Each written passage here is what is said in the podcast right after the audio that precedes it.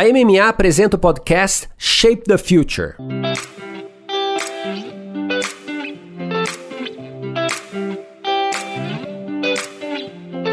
Olá, eu sou Luiz Gustavo Pacete, editor-chefe do Marketing Future Today e head de conteúdo da MMA Latam. Você está na série especial Game Changers, que eu gravei em parceria com o jornalista Mark Tawil.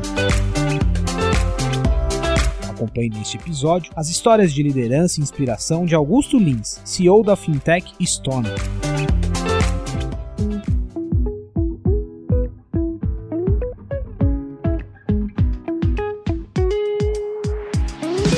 Luiz, muito obrigado pelo convite. É um prazer estar aqui com vocês e estar dividindo um pouquinho a nossa experiência, os nossos aprendizados, a nossa história. E parabéns para você pela iniciativa. Acho que um programa como o MMA ele enriquece muito, ele gera conteúdo e isso acho que tem de ajudar os executivos, os empreendedores desse país. Augusto, conta pra gente um pouquinho. A gente tá falando aqui sobre mudar o jogo, sobre mover o mercado. Quais características que você enxerga na Stone que modificaram o segmento, que trouxeram algum desconforto para os players que estavam estabelecidos? É, ô, Luiz, a pergunta é ótima e eu gosto sempre de começar com o fundamento básico. Por que, que a gente criou essa companhia? Por que, que a gente criou a Stone? Nós criamos a Stone porque a gente observou nesse mercado brasileiro mercado de pagamentos, mercado financeiro, um mercado extremamente concentrado, extremamente verticalizado. E o pequeno e médio empreendedor não tinha opção. Ele pagava caro, ele não entendia exatamente o que, que ele pagava, por que, que ele pagava, como ele pagava. O atendimento era muito focado nos grandes participantes. O pequeno e médio empreendedor tinha um atendimento que ele considerava é, ruim. E, além disso, ele pagava caro. Então, nós vimos uma oportunidade de mudar esse, essa condição, de ajudar esse empreendedor, ajudar ele a vender mais, gerir melhor o seu negócio e crescer. Então, com essa conceituação, nós começamos a montar um time, buscamos gente melhores, gente especiais, gente que pegassem essa proposta de valor, esse sonho e se apaixonasse por ela. Porque por trás de tudo que a gente faz tem a razão da nossa existência, que é o cliente. Tudo que a gente faz é conversado com o cliente antes. Então o cliente está no centro de tudo que a gente faz e a gente sempre vai consultar ele e perguntar qual o problema, qual é a dor e com base nisso a gente sintetiza e desenvolve problemas, desenvolve soluções. E a partir dessa forma de trabalhar, nós fomos construir uma companhia que cresceu. Hoje são mais de 600 mil clientes e a gente segue nesse papel, fazendo tudo com uma qualidade de atendimento que é assim é, reconhecida no mercado como um diferencial competitivo da companhia mas mais do que isso, com uma companhia que é verdadeiramente apaixonada pelos seus clientes e fazem disso a sua missão de vida. E quando a gente fala em barreiras, porque você mesmo disse, quando você chegou tinha players muito grandes. E a gente sabe, sem comparação, que galinha nova no galinheiro apanha, das mais velhas, das que estão ali há mais tempo. O que, que vocês encontraram em termos de dificuldade e quando você acha que foi o shift para você ultrapassar essa barreira e vocês crescerem exponencialmente? Bom, a gente entrou num mercado que era autorregulado e é, era autorregulado pelos principais operadores desse mercado. Foi muito importante entender que existia um movimento do governo, dos reguladores, e depois do Banco Central, de abrir esse mercado. Abrir esse mercado para trazer mais competição, abrir esse mercado para trazer mais eficiência, para trazer mais inclusão social, inclusão digital e inclusão financeira. Então a gente viu que tinha um movimento, foram uma série de leis, regulamentações, e a partir de então quebrou-se o duopólio, né? tinham dois grandes participantes, e a gente viu essa oportunidade. No momento em que o mundo começava a consumir mais via internet, no momento em que o uso dos canais digitais vinha aumentando, então a gente percebeu isso de forma antecipada, vimos que as conversões, o atendimento via as vendas de internet eram ruins, e focamos em desenvolver soluções que iam resolver o problema dos clientes de conversão para ajudar ele a vender mais e gerir melhor o seu negócio. A empresa certa, na hora certa e com as respostas certas, né, Luiz? Tem esse lado do, da desconcentração, traz um desafio, né? Porque aí olhando pro. Eu não vou chamar de concorrente, porque chamar de concorrente hoje é limitar muito, mas outros players que estão nesse segmento chegaram unicórnios, chegaram outras, outras fintechs, e aí você passa a ter muito barulho no bom sentido. Quando você fala de conexão com o cliente, paixão pelo cliente, qual é o desafio de ter diferencial quando você tem muitos players. Diferencial de conexão, diferencial. Não é mais sobre taxa, não é mais sobre o, o giro, né? Quais os desafios? O principal desafio que a gente entendeu era ouvir o cliente e deixar ele priorizar a agenda do que a gente tinha que fazer. Então, no primeiro momento, ele queria uma maquininha mais rápida. Nós fomos e desenvolvemos. Depois ele falou, Augusto, quando é, eu tenho um problema, eu tenho que ligar para um call center no concorrente que demora. E, ah, então você quer um, uma área de relacionamento com o cliente? A gente foi e desenvolveu a melhor área de relacionamento. Depois ele falou, a maquininha às vezes ela cai, quebra, tem que trocar. Falei, entendi. Logística que você quer? Nós vamos desenvolver uma logística integrada. Depois ele falou, mas ó, eu ainda dependo do banco, porque eu, as minhas vendas têm que ser depositadas numa conta. Eu falei, a conta que você quer? Vamos montar uma conta digital para você. Então, conversando com os clientes, a gente vai identificando várias necessidades. Então, hoje a gente tem uma plataforma integrada de serviços financeiros com softwares de gestão e, ao conversar com o lojista, ele fala, pô, mas eu preciso ainda software de folha de pagamento, plano de, de, de saúde, plano de, eh, de seguro. Eu tenho uma lista enorme de coisas que ainda estão por ser construídas. Essa aqui é a beleza, que a gente ainda tem muita coisa para oferecer para o cliente. Agora, agora é interessante, eu estou aqui sorrindo quando você fala, porque quando você vai dando esses exemplos do que vem dos clientes, é muito da dinâmica de uma startup. Mas qual que é o desafio quando você internaliza? Quando você vai levar para suas equipes o que você ouviu de um cliente, do outro cliente? Como fazer isso de forma organizada, rápida, mas não perdendo foco, entende? Porque as demandas são muitas, né? A gente montou uma empresa com uma cabeça de dono. Então nós somos uma partnerships. Somos mais de 150 sócios na companhia. A partir do momento que toda, toda a equipe tem essa, essa consciência de que participa, é sócio e briga pela causa, você diminui muito os atritos. Você consegue chegar numa agenda de prioridade, acho que muito fácil. Lá na companhia, a gente, para ganhar mais velocidade, a gente eliminou uma área que é muito comum nas empresas, que é a área de produtos. Nós não temos área de produto. A gente tinha uma área de tecnologia e uma área comercial de relacionamento com o cliente. Então, na hora que eu identificava um problema, alguma necessidade do cliente, eu rapidamente plugava na área de tecnologia, lá as pessoas desenvolviam. Então, acho que a comunicação, e a gente opera até hoje assim, a comunicação fluida entre quem está no cliente e quem está desenvolvendo as soluções é um diferencial competitivo que a gente conseguiu aprimorar na companhia. A gente fala muito que a cultura janta a estratégia. E uma empresa como a de vocês não sobreviveria nesse mundo sem uma cultura muito forte. Para encontrar esses talentos antes de montar a cultura, como é que faz? Porque vocês oferecem soluções como você mesmo falou, que são muito inovadoras, que não são ensinadas na faculdade, não tem curso para isso, e os talentos estão aí, saindo do Brasil e voltando. Como é que você, como líder, identifica quais são as fontes, se você puder falar, onde você bebe ou das quais você bebe para encontrar esses talentos que criam produtos que ninguém nunca criou? Mark, desde o início a gente entendeu que um dos fatores limitantes ao nosso crescimento era a capacidade de atrair talentos.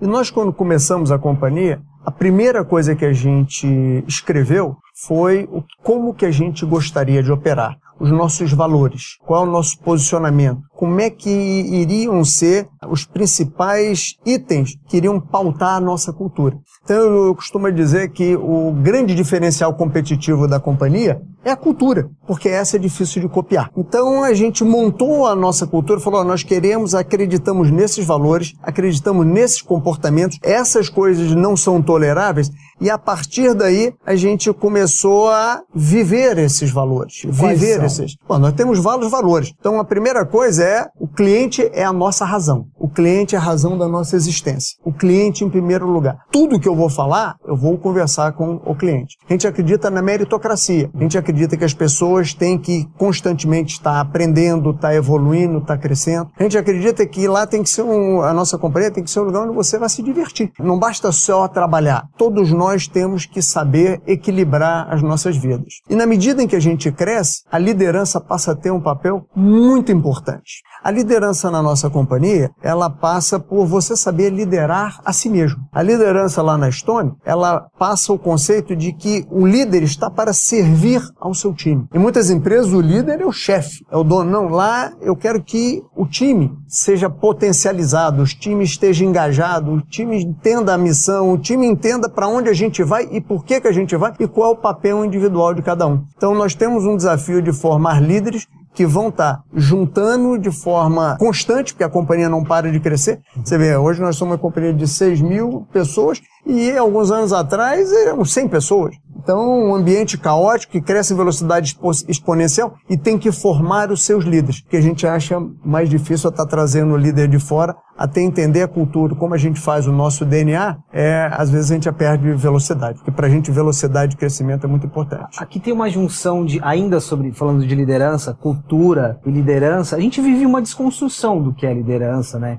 Como você diz, o que é ser líder. Uhum. Quando a gente pega exemplo de empresas como Nestlé, Coca-Cola, tradicionais, que vivem um processo de transformação digital, você vê o CEO com outro papel. Quando você fala de servir, e tem muitos líderes nos assistindo, nos ouvindo, esse servir, como você materializa no seu dia a dia o servir, a, essa agenda? É sentar com a equipe, é, sen, é, ouvir cada um, como que você materializa? Oh, o servir, ele, ele se materializa em servir sempre o cliente e servir ao nosso time eu gasto de 30, de 20 a 30% do meu tempo todo dia conversando com cliente. Cliente pequeno, médio, grande, norte, nordeste, sudeste, mercadinho, supermercado, restaurante é, e loja de armarinho, para entender a necessidade do cliente, eu ligo para descobrir como é que está o serviço. Se é um cliente que eu pergunto quais são as dificuldades, e ligo também para pedir desculpa. Às vezes a gente comete coisas que acabam importunando o cliente, eu vou lá entender e, e, e remediar. E ao nosso time, o meu papel fundamental é, na medida em que a companhia cresce, não deixar a nossa cultura se desmilinguir. Na medida em que a gente cresce, não deixar, eu uso o termo, o café ficar aguado. Então, o meu papel é estar constantemente fortalecendo a cultura, sendo uma referência, fazendo com que eu participe de todos os welcomes que eu consigo fazer, às vezes por causa de horário eu não consigo, que são é, o evento em que a gente faz o onboarding, que é a chegada de talento novo. Vou lá falar um pouquinho da experiência, porque que a gente criou a companhia, e a, a partir daí transmitir de forma autêntica tudo o que a gente faz, por que, que a gente faz, como que a gente faz e como é que é, para onde é que a gente está indo.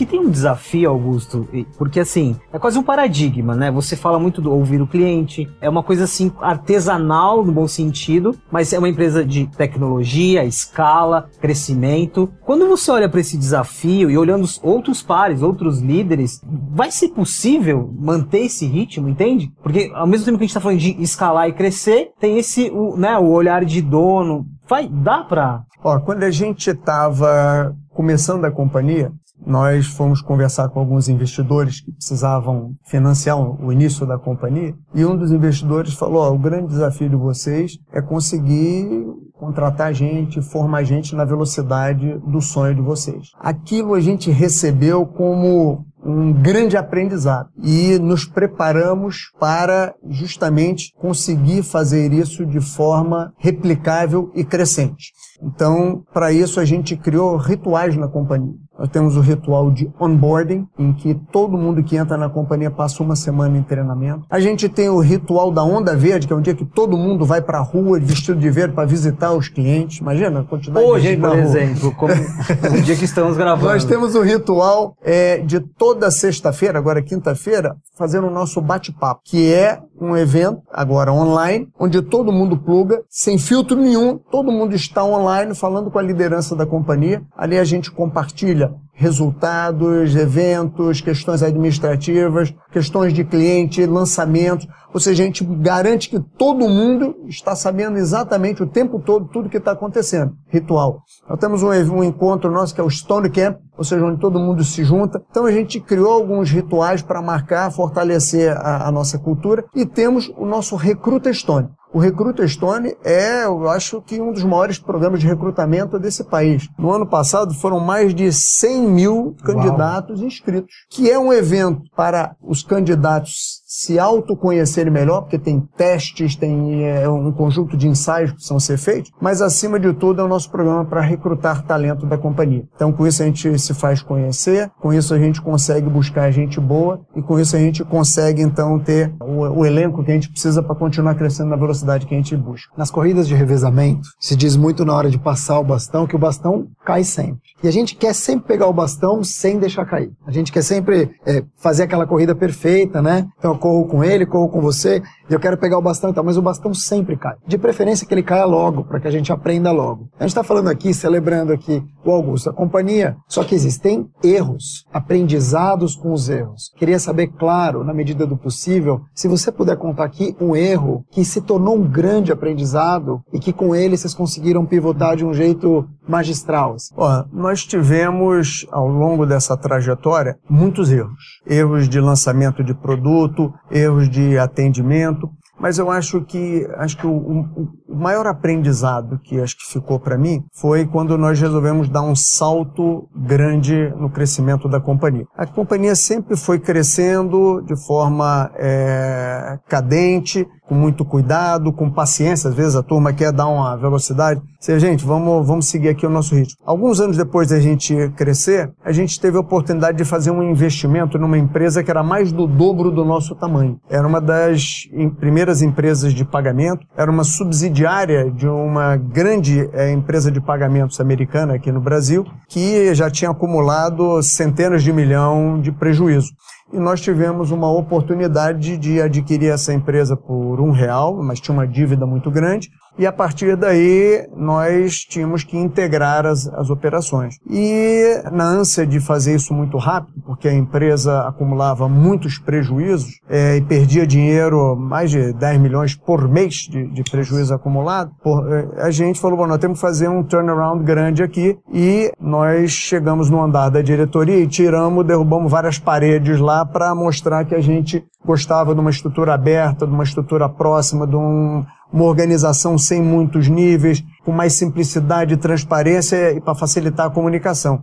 E a turma interpretou aquilo de um jeito errado, então criou, acabou criando mais resistência. Para a gente foi um aprendizado importante de que nós temos que respeitar né, os timings, as coisas, temos que ficar atento às relações humanas acima de tudo para garantir uma perfeita harmonia. Então, é, a gente é, tem a humildade de, em tudo que a gente faz, buscar sempre o aprendizado e registrar para a gente estar compartilhando internamente. Augusto, esse erro, provavelmente vocês flertaram ali com, as- com a casa de milhões, né? Um erro, dá até um frio de imaginar. Mas, por exemplo, quando a gente volta para a questão da cultura corporativa, tem um errar saudável, tem um errar que te faz aprender. E ainda falando de cultura, como você coloca limites nesse erro? Se é que dá para colocar limites, né? No seu MVP, nos seus testes. Quando você leva esse erro macro para o micro, como que, como que a gente equilibra? Na Stone, a gente fomenta muito a inovação. A gente fomenta muito a criatividade das pessoas. E para você dar liberdade para as pessoas inovarem, você precisa transmitir para elas a confiança de que elas podem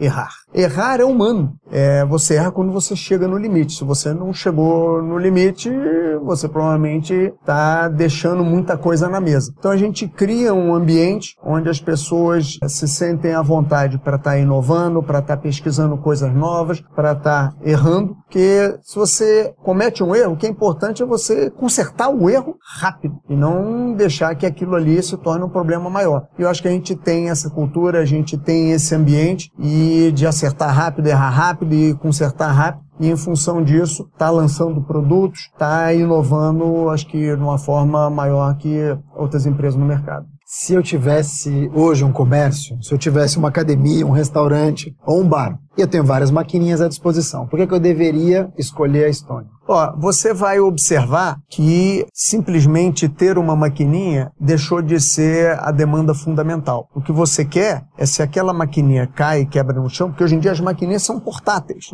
Né? Você vai num restaurante, você vai até a mesa, a maquininha caiu. Se a maquininha para, ou se você está num shopping e o seu meio de pagamento ele para, você para de vender. Então, o que você precisa é ter a confiança que se é, acontecer alguma coisa, rapidamente você vai ter um atendimento de, de qualidade. Lá na Estônia, a gente não tem atendimento eletrônico. Digite um, digite dois, um minutinho. É, lá você liga e aí a nossa proposta de valor é atender em até cinco segundos todos os clientes por uma pessoa humana. A gente quer ter um, um atendimento mais próximo, mais quente, mais humano, porque o pequeno e médio empreendedor, ele precisa disso. Ele valoriza isso. Então, se você quer somente uma taxa, talvez você não queira ser o nosso cliente. Agora, Quem é o nosso cliente, ele entende que a nossa proposta de valor vai muito mais além é, de uma taxa. Vai para estar tá ajudando ele efetivamente a digitalizar a companhia dele. Agora que começou que nós tivemos um problema da pandemia, uhum. muitas empresas não conheciam as mídias sociais, o e-commerce, a venda através de aplicativo. Então, nós criamos ferramentas, demos treinamento, ajudamos as pessoas a passar por essa, por essa fase de muita dor, ajudando a digitalizar o Brasil. Então a gente se vê que a gente cumpre um papel de responsabilidade social também ao contribuir para a digitalização do varejo, para a é, inclusão social do, dos, dos, empreendedores e a inclusão financeira de quem ainda está à margem do sistema. Augusto, um pouco antes você falou um pouco sobre contratar gente boa. E eu estou lembrando, assim, é, ouvindo você falar sobre esse contato de novo, né, direto com o cliente. Dentro do contratar gente boa, qual é o seu desafio para levar negros, para levar periféricos, trans, mulheres. A gente sabe que dentro da indústria da tecnologia ainda tem um recorte né, de, de gênero, porque na ponta você tem uma pessoa da periferia falando com um empreendedor da periferia, né? O quanto esse assunto ocupa a sua agenda? Na Stone, a gente contrata gente do Brasil inteiro. Nós temos mais de 300 escritórios em todo o país e nós somos uma empresa onde a gente, é, as nossas práticas, elas são todas de, é, lá é proibido qualquer tipo de preconceito. A gente não tem nenhuma ação, acho que a gente está evoluindo nessa agenda é, ESG, né, ESG, é, a gente não tem nenhuma ação específica para esse um, um tipo de contratação. Mas lá, por exemplo, na nossa companhia, mais de 50% são mulheres. A gente faz várias ações de inclusão é, social. Temos um programa belíssimo com a, o Banco da Providência, onde a gente está formando empreendedores e empreendedoras. A maioria é mulher e mulher negra. Então, a gente tem várias ações, mas nós não temos uma, um programa, acho que mais estruturado, que deve vir pela frente. Você se considera um Rolling Stone? Não, longe disso, né? É, eu me considero, como vocês da MMA, empreendedor, empreendedor que briga por uma causa, briga para ajudar esse país a se tornar um melhor país, é um melhor país para se empreender e com isso a gente consiga aumentar a produtividade e fazer ele voltar a crescer que ele está precisando. Foi muito ruim essa? Não foi ruim. Praticamente nós temos o final da nossa conversa, porque eu, eu, eu gosto de quando a gente viaja um pouco, eu acho legal, mas mas eu vou estragar um pouquinho esse final, que ficou muito bom. Só, só pra gente colocar aqui uma, uma pulguinha atrás da nossa orelha, né? O Marco comentou um pouquinho ali sobre é, o, o, desafio das maquininhas e tal. Olhando pra frente, o que vai ser disso, desse mercado que a gente tá chamando de meios de pagamento? A gente, tá, a gente durante a pandemia, né? O e-commerce, o shop commerce, o live commerce, QR Code, tantas coisas acontecendo, o Open Bank, o Pix. O que vai ser no médio e longo prazo? E pra gente ir, pra casa pensando nisso. Ó, o sistema financeiro no mundo inteiro ele está em reestruturação. É, o Brasil tem uma regulamentação, o Banco Central tem feito um belíssimo trabalho para estar tá publicando regras, abrindo esse mercado, fomentando concorrência, com isso, vem novos participantes, novos produtos, melhora a qualidade do serviço, o serviço é, ganha mais eficiência e os preços caem. Mas isso é uma coisa que está acontecendo no mundo inteiro, na Europa, nos Estados Unidos, na China. Ao mesmo tempo, existe uma convergência é, do que é o varejo, o que são os produtos financeiros e as ferramentas de gestão. Todo empreendedor precisa melhorar a forma como ele gera o seu negócio. E nós estamos nos propondo a oferecer uma plataforma integrada de produtos financeiros e gestão para ajudar o empreendedor a gerir melhor o seu negócio e a crescer. Eu acho que a gente tem feito isso de forma cadente, eu acho que a gente tem conseguido atrair uma quantidade importante de clientes e o que a gente observa é que o mercado está cada vez mais valorizando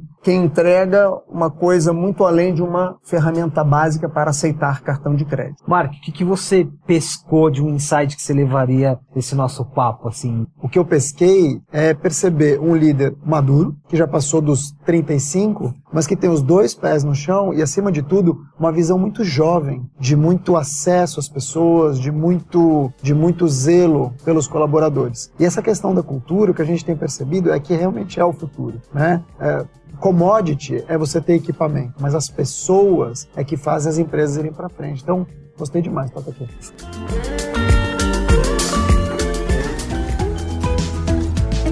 Muito obrigado pela presença na série especial Game Change. Recomendo que você acesse outros conteúdos da MMA Latam em diversos formatos no nosso hub marketingfuture.today. Também acompanhe quinzenalmente o Masters of Magic.